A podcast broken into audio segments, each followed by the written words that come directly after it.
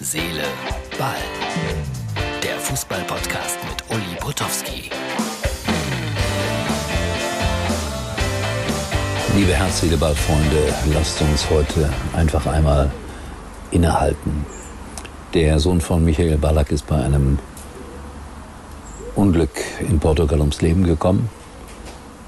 Ich habe mal einen ganzen Tag mit Michael Ballack verbracht. Viele halten ihn für arrogant. Ich habe einen sehr reflektierten, netten Menschen kennengelernt an diesem Tag. Und deshalb bin ich in Gedanken jetzt bei ihm und bei seiner Familie. Und dann wollen wir heute ausnahmsweise mal keine Witze machen über Fußball, nicht über Geld reden, nicht über Resultate, nicht über Erwartungen und Hoffnungen.